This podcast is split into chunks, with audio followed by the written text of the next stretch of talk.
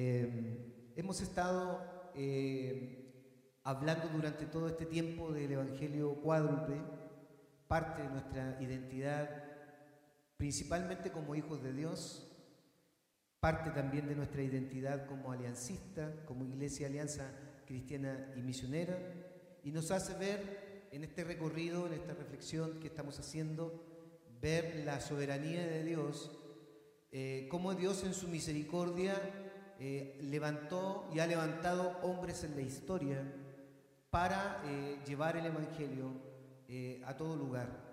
Uno lo ve en la Escritura, hombres que fueron llamados por el Señor. Abraham le dice, vete de tu tierra y de tu parentela y vete al lugar donde que yo te mostraré para poder ser usado como el instrumento en las manos del Señor. Eh, en el Nuevo Testamento, eh, nuestro Señor Jesucristo, que es antes de todas las cosas, fue levantado como el Cordero de Dios que quita el pecado del mundo. Pero dentro de ese caminar de esos eh, años que estuvo en la tierra, Él preparó a sus discípulos y preparó para que los discípulos llevaran también la extensión del Evangelio. Ahí hubo la conversión de Pablo, ¿la recuerdan? En el capítulo 9 de Hechos, donde Jesús va al encuentro de Pablo y le dice eh, que este es su instrumento escogido, ¿cierto? Eh, para eh, los gentiles, para aquellos que no son judíos, para que pudieran conocer el Evangelio de salvación. Y así la historia se va repitiendo.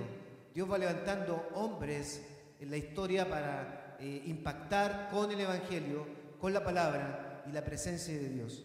Así nosotros en nuestro, en nuestro país como Iglesia Alianza Cristiana y Misionera estamos eh, eh, celebrando, Y reflexionando sobre los 125 años de existencia en Chile. 125 años de existencia en Chile, en donde el Señor, en su misericordia, tocó la vida de misioneros que pensaron en este lugar, un lugar quizás bien, bien lejano.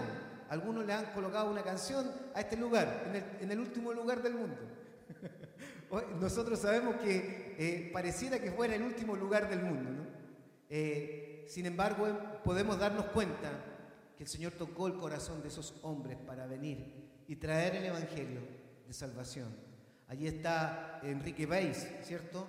Eh, un misionero que llegó también a San Vicente, donde levantó una iglesia y después ahí en Victoria y el sur, ¿cierto? Se propagó el Evangelio en distintos lugares replicando lo que había en el corazón de Alberto Benjamín Simpson, eh, fundador de la Iglesia Alianza Cristiana Misionera allá en, cierto, en Nueva York. Eh, Dios nos permite hoy día seguir reflexionando sobre el Evangelio cuádruple. Dios nos sigue eh, dando la oportunidad de ir a la Escritura y darnos cuenta la relevancia que es, el impacto que es el Evangelio hoy. Cristo salva, ¿qué más?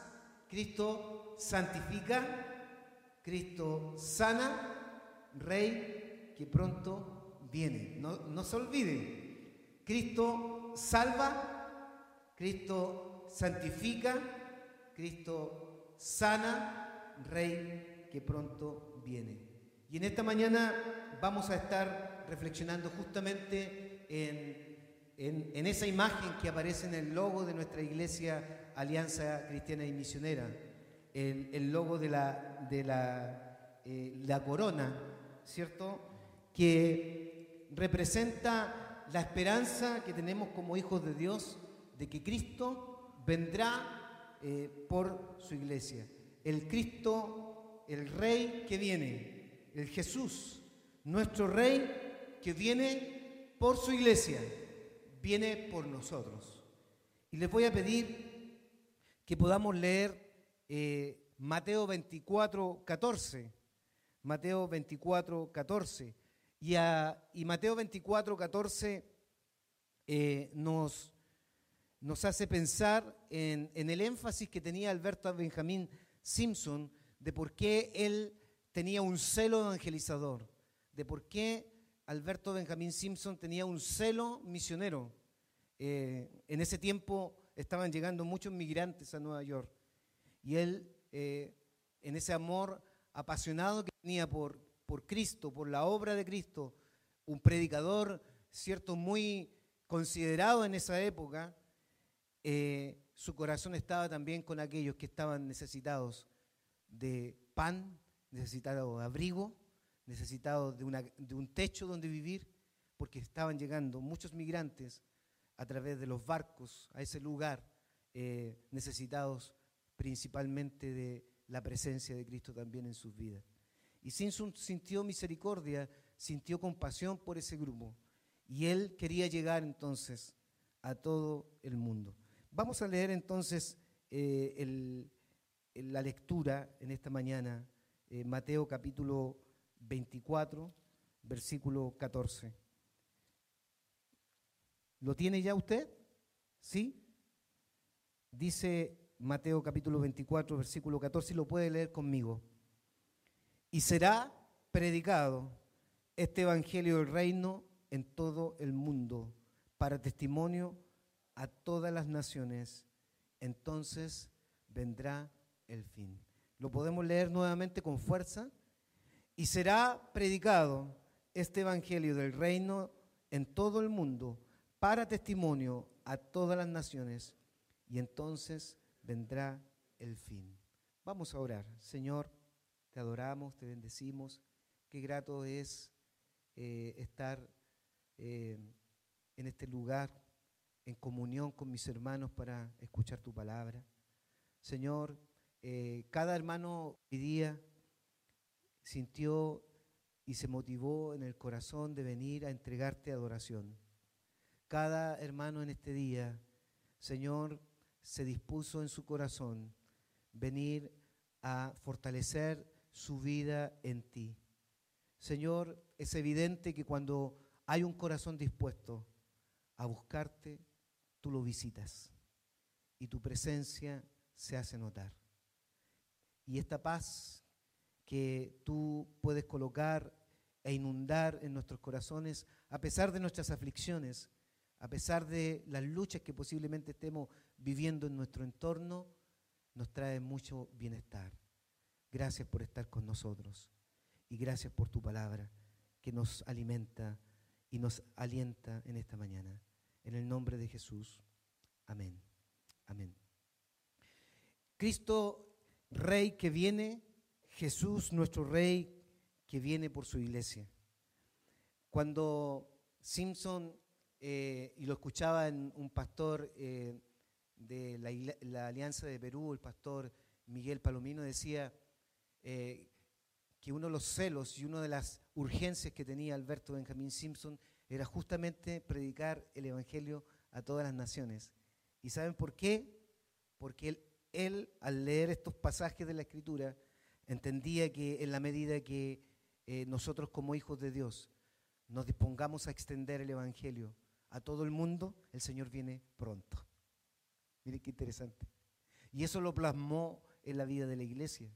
Y la, vida de la iglesia eh, em, afirmó aquello que estaba en la escritura y se dispuso entonces a hacer un trabajo de evangelización, no solamente a la iglesia local, sino también eh, al mundo. Hoy día estamos necesitados, obviamente, de que el Señor irrumpa fuertemente en nuestros corazones, para que quite, cierto, esta, esta palabra que hemos estado usando también en el ministerio de, alabanza, cierto, esta, este sentido de confort, este, este sentido de seguridad, eh, este, este llamado que el Señor nos hace a, tomar nuestra cruz, a negarnos a nosotros mismos, a tener la visión del reino, que la visión del reino no es solamente que Cristo es para mí solo, sino que Cristo lo que ha hecho en mí es como para también compartirlo con otros y hablarle a otros de Cristo, salvar esas vidas que hoy día están en oscuridad y en crisis. Entonces, eh, la historia del mundo eh, se mueve hacia un evento culminante, queridos hermanos. ¿Lo cree usted? Así lo dice su palabra. Cristo eh, viene por su iglesia. Cristo se está preparando para venir por nosotros. Y estamos de alguna forma expectantes el día y la hora en que vendrá. Porque un día es, cierto, como mil años para el Señor y mil años es como un día. Es decir, nuestro cronos está muy limitado comparado con el kairos de Dios. Pero sí, el Señor en su palabra no miente, no miente.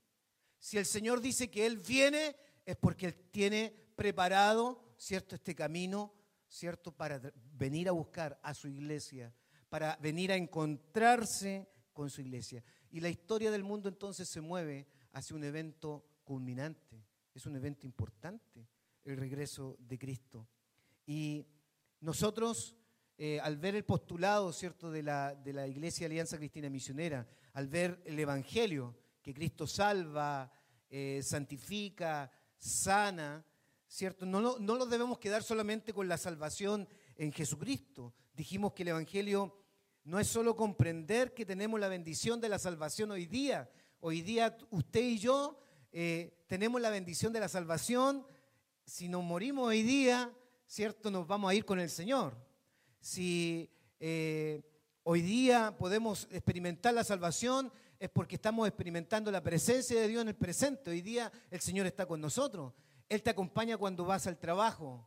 Él te acompaña cuando estás viviendo un momento de dificultad. Él está ahí cuando estás en los momentos más tristes de tu vida. Ahí está el Señor. Esa es la bendición de la salvación. Tenemos la presencia de Dios garantizada en nuestras vidas. Eh, eh, pero también hay una esperanza y una bendición eh, de saber que la santificación no depende de mi esfuerzo propio, que nosotros nos vivimos amparados en una vida legalista, así ojalá fuera, ¿cierto? Que nos vivimos amparados en una vida legalista, sino que vivimos bajo la gracia de Dios. Y como vivimos bajo la gracia de Dios, disfrute la vida cristiana, disfrútela. Disfrute la libertad cristiana que Dios nos ha dado. Disfrute el día a día con el Señor.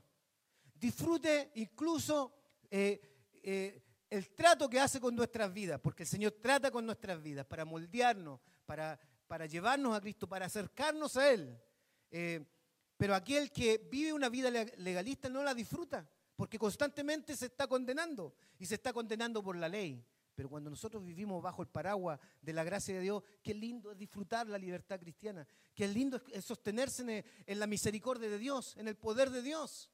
Qué lindo es disfrutar la presencia de Dios todos los días, la vida, la vida en Cristo, la vida de iglesia, la vida en comunión, la vida de servicio. Es aquel que está en plenitud, es que está disfrutando la gracia de Dios. Y esa es la bendición que nos da también a través de esta realidad con Cristo. Eh, tenemos la bendición de un Salvador que está presente en nuestras vidas, que su presencia nos santifica, su presencia nos restaura. Eh, cuando uno se mira, ¿cierto?, metafóricamente en el espejo, ¿ya? Metafóricamente, no voy a decir físicamente en el espejo, ¿ya? Metafóricamente en el espejo, en el espejo de la palabra, obviamente, ¿cierto? Uno se da cuenta que hay tantas cosas que tiene que cambiar, tantas cosas tantas cosas que Dios tiene que tratar aún en nuestras vidas, tantas cosas que Dios aún tiene que sanar dentro de nosotros, tantas cosas que yo anhelo que Dios restaure en mi ser, en mi hogar, en mi familia, en mi entorno. Pero el Señor está ahí comprometido, está comprometido en sanarlas, está comprometido en restaurarte, está comprometido en intervenir en tu hogar. Si tú te entregaste a Cristo, Dios comenzó una obra contigo, pero la va a terminar también con tu familia, ¿Cuántos lo creen eso? Yo lo creo. Y debo confiar de que el Señor eh, tarde o temprano obrará en la vida de aquellos que están a mi alrededor. Eh, su presencia está restaurando, su presencia está santificando, su presencia está sanando. Y eso es lo que hemos estado viendo durante todo este proceso del Evangelio cuádruple. ¿Qué significa esto de estar en Cristo? En Cristo hay salvación, en Cristo hay santificación, en Cristo hay, sanidad. Pero también hay una esperanza maravillosa de la venida, del regreso de Cristo. Ese regreso visible, no es un regreso ambiguo, es un regreso visible. Él viene, ya no viene como siervo, como estuvo en la tierra, sirviéndonos a nosotros, dando su vida en sacrificio por nosotros. Ahora él murió y resucitó. Ahora Él viene como el rey, el rey victorioso, el rey que ha vencido la muerte, el rey que ha vencido todas las cosas.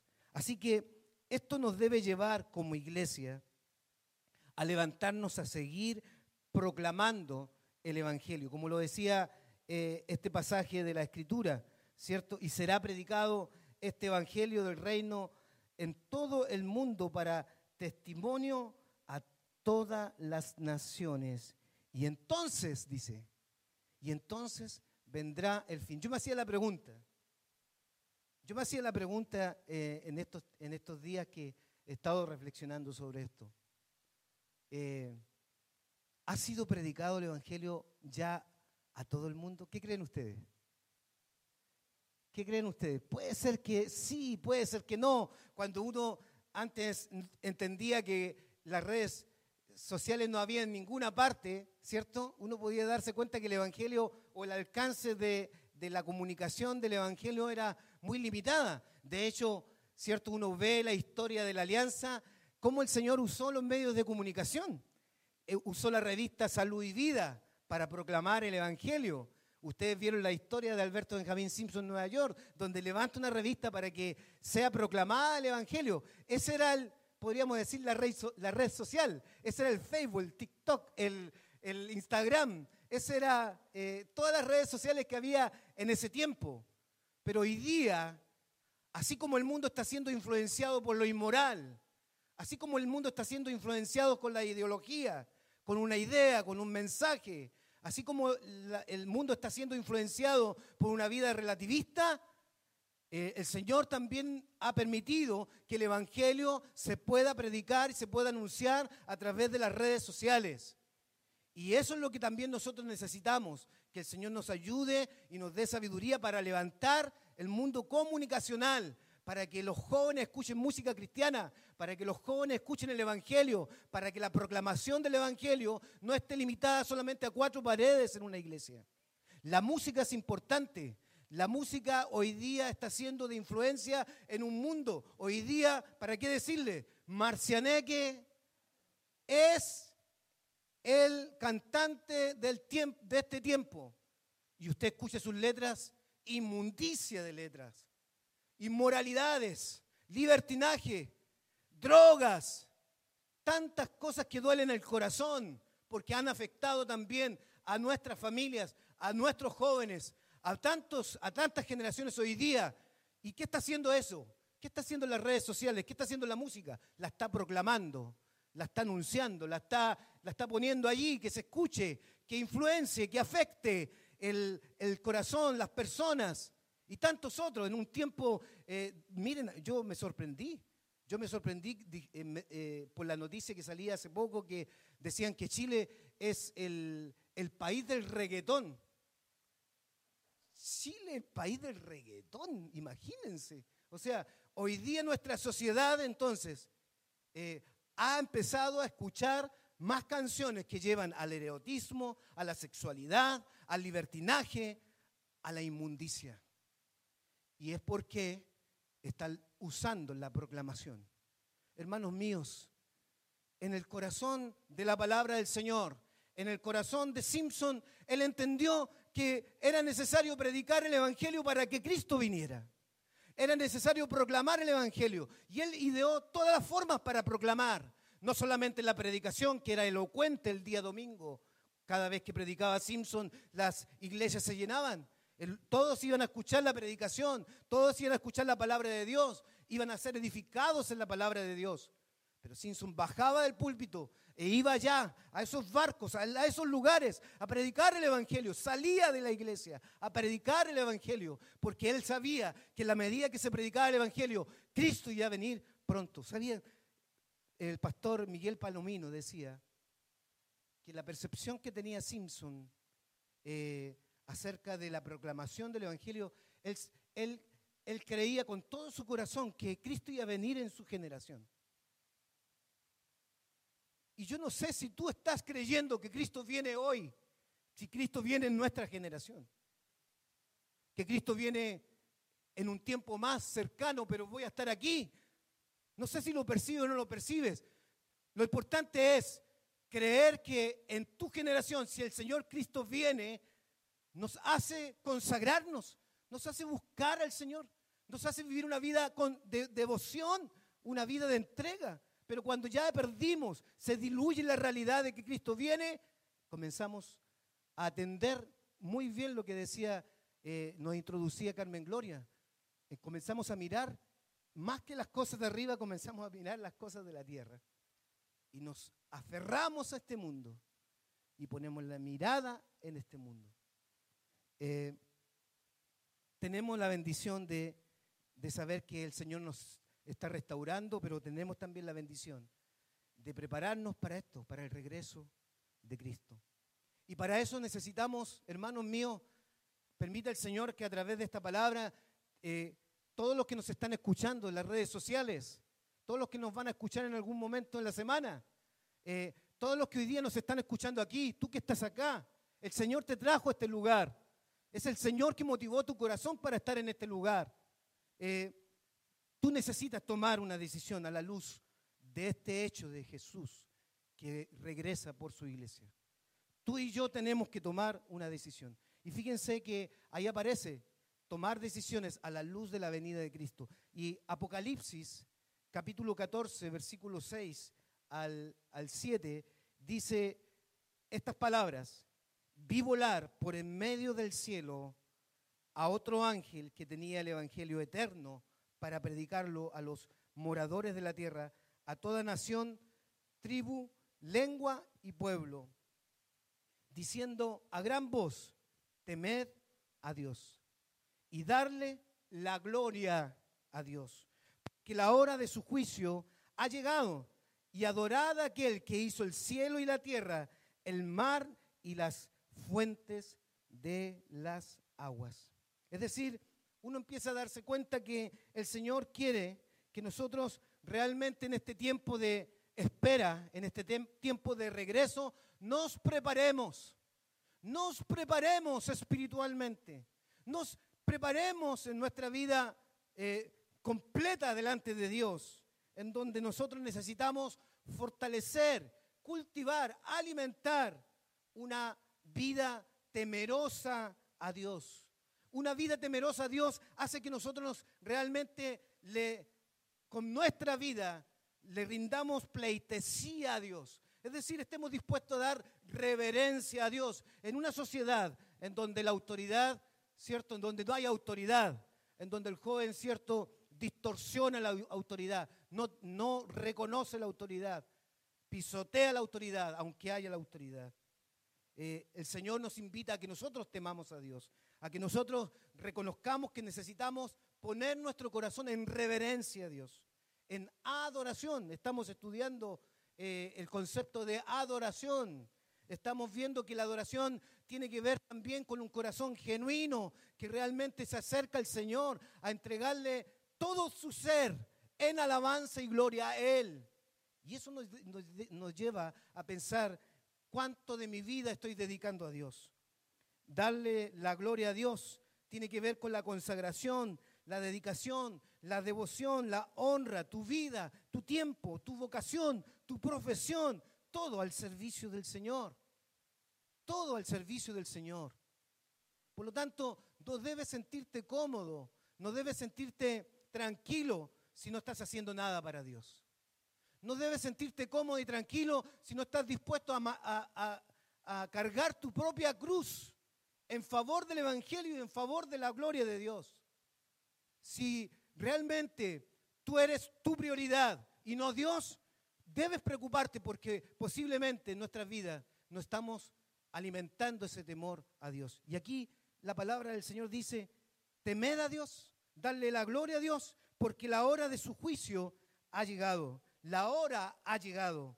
Adora entonces en este tiempo aquel que hizo los cielos y la tierra, el mar y las fuerzas del agua. Tremendo desafío que el Señor nos da. Debemos prepararnos porque el rey viene.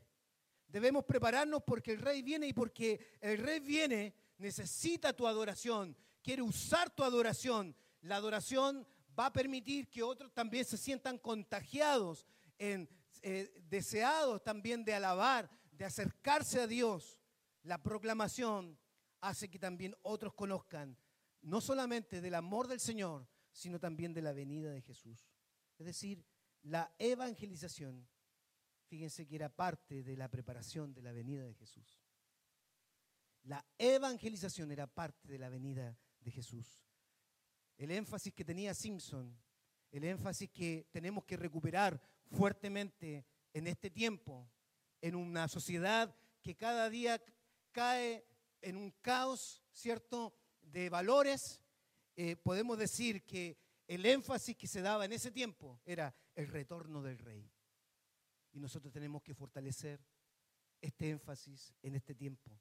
El retorno requiere, eh, requiere preparación, requiere eh, que nosotros nos preparemos para recibir al rey.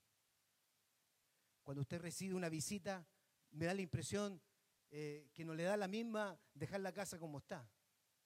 Me da la impresión que usted se prepara. Me da la impresión que deja todo en orden. A lo mejor eh, su énfasis o su motivación es mucho más, más eh, fuerte en el sentido de dejar las cosas impecables en la casa.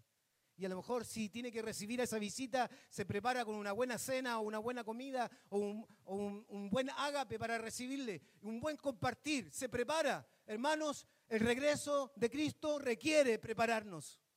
Requiere prepararnos. El rey viene. Que el Espíritu de Dios lo pueda colocar fuertemente hoy día en nuestros corazones. El rey viene. Viene por nosotros. Él está preparando su venida por nosotros. Vaya conmigo, por favor, al libro de Juan. Me gusta lo que dice el, libro de Juan, capítulo 14. Juan, capítulo 14. Versículo del 1 al 3. Y dice, no se turbe vuestro corazón. ¿Creéis en Dios? Creer también en mí. Si crees en Dios, este es el tiempo de creer en Jesús. Para aquellos que a lo mejor nunca han tenido una esta experiencia con Jesús. Este es el tiempo de que tú recibas a Jesús. Este es el tiempo en que tú realmente le creas al Señor arrepintiéndote y acercándote de corazón a Él, confesando a Jesús en tu corazón. Eso es creer en Jesús. Y dice, no se turbe vuestro corazón. Creer en Dios, creer también en mí. En la casa de mi Padre muchas moradas hay. Si así no fuera, yo os lo hubiera dicho. Voy pues a preparar lugar para vosotros. Jesús está preparando la casa para nosotros. Está preparando, ha preparado el lugar para nosotros. La Biblia lo dice. Él está, eh, eh, nos está invitando a las bodas del Cordero. Gloria a Dios por eso. Nos está invitando a esa fiesta maravillosa que es la fiesta de la redención, que es la fiesta de la celebración del clima de la salvación.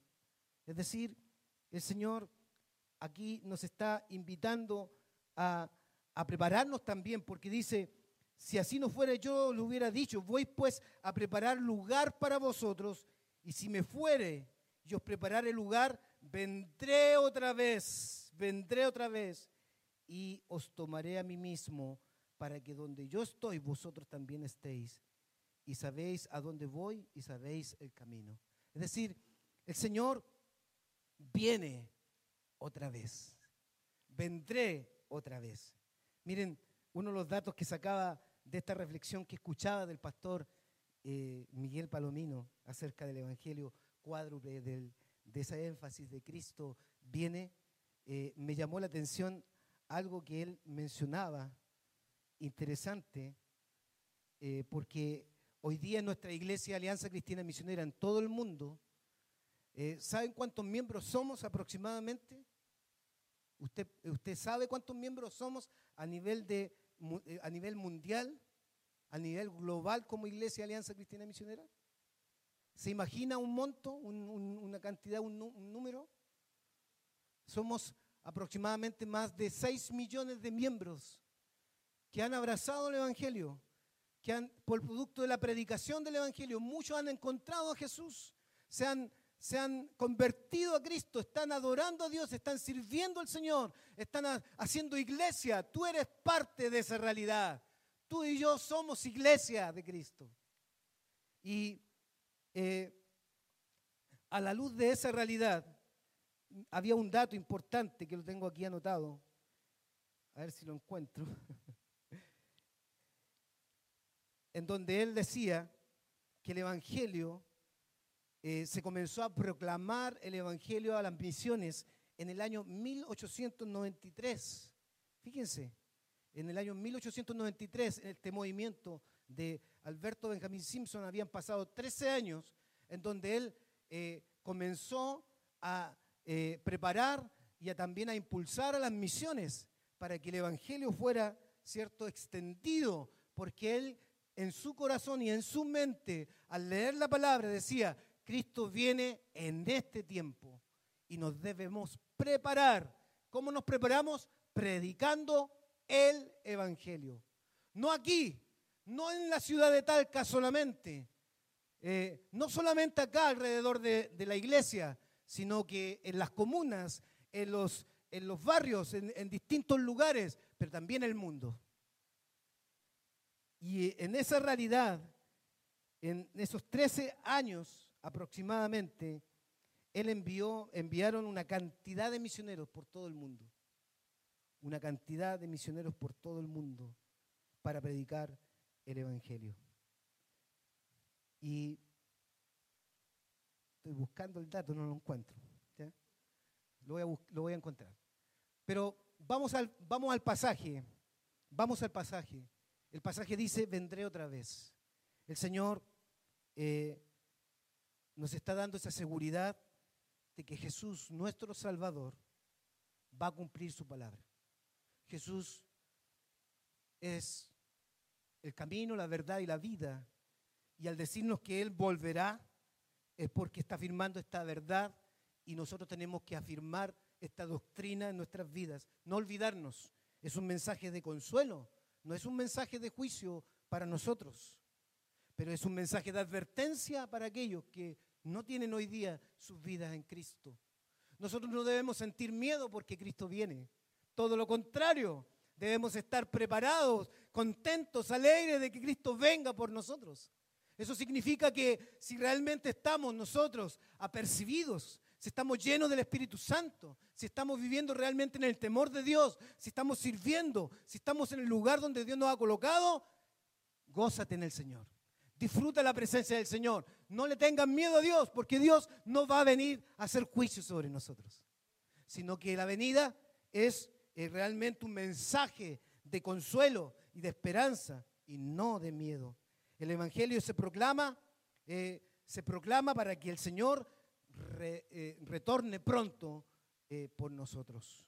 Y todas las enseñanzas de la palabra de Dios que apuntan al plan de salvación en la Biblia, si ustedes lo ven, toda la Biblia habla del plan de salvación, pero también no solamente habla del plan de salvación, habla de la humillación, habla de la muerte de Cristo, habla de la resurrección como evidencia de que Él está por sobre todo y aún sobre la muerte pero también la Biblia habla de estas profecías en el Nuevo Testamento, de que su venida está siendo preparada, de que Cristo viene en gloria para reinar con sus santos. Cristo viene en gloria para reinar con sus santos. La sociedad de hoy, día necesita de Cristo en el corazón. El ser humano no es capaz de arreglar el mundo en el que está. Nosotros aunque nosotros elijamos al, hombre o a la persona que tengamos, que tengamos que elegir por nuestro derecho o nuestra eh, eh, eh, educación cívica, ¿cierto? De elegir presidentes, diputados, etcétera, etcétera, nuestra mirada debe estar en lo que el Señor va a hacer con nosotros y con el mundo. Porque la verdadera justicia no la trae el hombre, la trae Dios. Y esa justicia que viene de Dios es santa, es pura, es justa y es soberana sobre nosotros. Así que hermanos, no pongamos la mirada en hombres y mujeres, podemos apoyar como sociedad, podemos apoyar como sociedad, podemos intervenir como sociedad, como cristianos, como sal y luz del mundo aquí en esta sociedad. Pero hoy día la gente está poniendo la mirada y la confianza en un sistema, en hombres y mujeres que creen que pueden arreglar el mundo. El mundo no puede ser arreglado a no ser que Cristo more en el corazón de las personas. Esa es la realidad. Y cuando uno ve esta realidad de Cristo viene, y aquí encontré el dato, aquí lo encontré, dice que después de los 13 años, miren, 13, pasaron 13 años desde que se fundó la Alianza Cristiana Misionera, y Alberto Benjamín Simpson, la Alianza Cristiana Misionera en esa época, mandó 180 misioneros. 180 misioneros. Increíble, sorprendente. 180 misioneros porque su mirada, sus ojos estaban puestos en las cosas de arriba. Cristo regresa por su iglesia. Pero tu corazón, posiblemente mi corazón, está pensando, está pensando más en las cosas de este mundo que las cosas del, cielo. Y nos angustiamos y nos nos dolemos más de la cuenta y nos afectamos más de la cuenta porque caemos en ansiedad y, nos afanamos y caemos en la vanidad y caemos muchas veces en ese deseo de, cierto, de querer tener más. 180 misioneros. Cuando yo pensaba en esto, yo decía, cuán importante es que nos preparemos como iglesia para enviar misioneros también de nuestra iglesia para otros, para que otros conozcan de Jesús, para que realmente hombres y mujeres, jóvenes, eh, adultos, los que el Señor quiera llamar, se levanten en el nombre del Señor y traspasen las fronteras para llevar el Evangelio y nosotros como iglesia lo apoyemos. Hoy el Señor nos ha permitido como iglesia formar pastores, está formando pastores. Fruto de aquello es el pastor Marcelo, que está con nosotros hoy día pastoreando, sirviendo en la obra del Señor. Estamos viendo a Felipe, estamos viendo a Saúl, que Dios los está usando en los lugares donde está. Han salido otros hermanos a otros lugares también a predicar y a, servir al Señor. Pero el Señor nos quiere usar a nosotros también para que nosotros nos levantemos con esa mirada de reino, con esa mirada de reino. 180 eh, millones, 180 eh, misioneros y 40 lugares, a 40 lugares diferentes. Y en más había un presupuesto, fíjense el presupuesto en esa época, de un millón de dólares para llevar eh, el Evangelio a distintos lugares del mundo. Qué visión del reino, ¿no? Y qué mirada del retorno de Cristo. En el fondo, el retorno de Cristo, ¿sabe lo que pone en el corazón? Pasión. Pasión por Dios. Devoción y santidad. Eso pone el retorno de Cristo. Concluyo para cerrar mi, reflexión. La venida de Cristo nos llama, y aquí aparece, nos llama al arrepentimiento. Eh, antes, por favor, nos llama al arrepentimiento. Dice Hebreos eh, o Hechos 3, 19 al 20. Así que arrepentidos y convertidos para que sean borrados vuestros pecados, para que vengan de la presencia del Señor tiempos de refrigerio. Eh, y Él envía a Jesucristo que, que os fue antes anunciado es decir, en la medida que nosotros, hermanos, nos arrepintamos de nuestros pecados y nos volvamos a Cristo, el Señor va a convertir nuestra vida. Una vida convertida es una vida que realmente se ha dado cuenta que a, Dios le ha causado dolor en su corazón mi pecado y ha causado a mi propia vida dolor y también consecuencias a mi propia vida. Y yo me arrepiento y cambio. Hago un cambio de 180 grados en vez de dirigirme ahora a mis deseos, a, mis anhelos, me dirijo a Cristo y sigo a Cristo y vivo con Cristo y amo a Cristo y le sirvo a Cristo y ando con Él. Pero cuando no me arrepiento es solamente remordimiento, no es un cambio, no es una conversión. Y Dios nos está llamando. ¿Quiénes van a disfrutar del refrigerio del Señor? Aquellos que estén arrepentidos de corazón. No aquellos que vienen a la iglesia y no se arrepienten. No aquellos que vienen a la iglesia y todavía en sus vidas no quieren entregarle sus faltas, sus errores, sus pecados delante del Señor y no quieren cambiar. Incluso muchos han decidido inclinarse a una vida de pecado que a una vida con Dios. Y la Biblia lo dice, que en los últimos tiempos el corazón de muchos se enfriará. Y esa es una realidad. El arrepentimiento es clave para poder esperar la venida de Cristo clave para que el Señor haga una transformación en nuestras vidas. Segundo, la plenitud de la salvación. La plenitud de la salvación, Hebreos 9:28 dice, así también Cristo fue ofrecido una sola vez para llevar los pecados de muchos y, aparecerá por segunda vez sin relación con el pecado para salvar a los que le esperan. Es decir, disfrute la salvación, con lo que yo decía. Busquemos la plenitud de estar con Dios, la plenitud de caminar con Cristo, la, plenitud de cada día eh, escuchar su palabra para que Él vaya moldeando, transformando mi vida. No acote, no acote su vida cristiana, sino que dele, dele riqueza, dele plenitud, dele vida a su vida cristiana. Eso significa la plenitud de la salvación. También la venida de Cristo nos llama a velar. Son tiempos difíciles. Son tiempos en donde debemos velar, pues que no sabéis el día, el día ni la hora en que el Hijo del Hombre ha de venir. Miren sus disciplinas espirituales. Por favor, miren sus propias vidas en esta mañana. ¿Cuánto de sus disciplinas espirituales están a flor de piel con la vida cristiana? Puede ser que hoy día nuestras disciplinas espirituales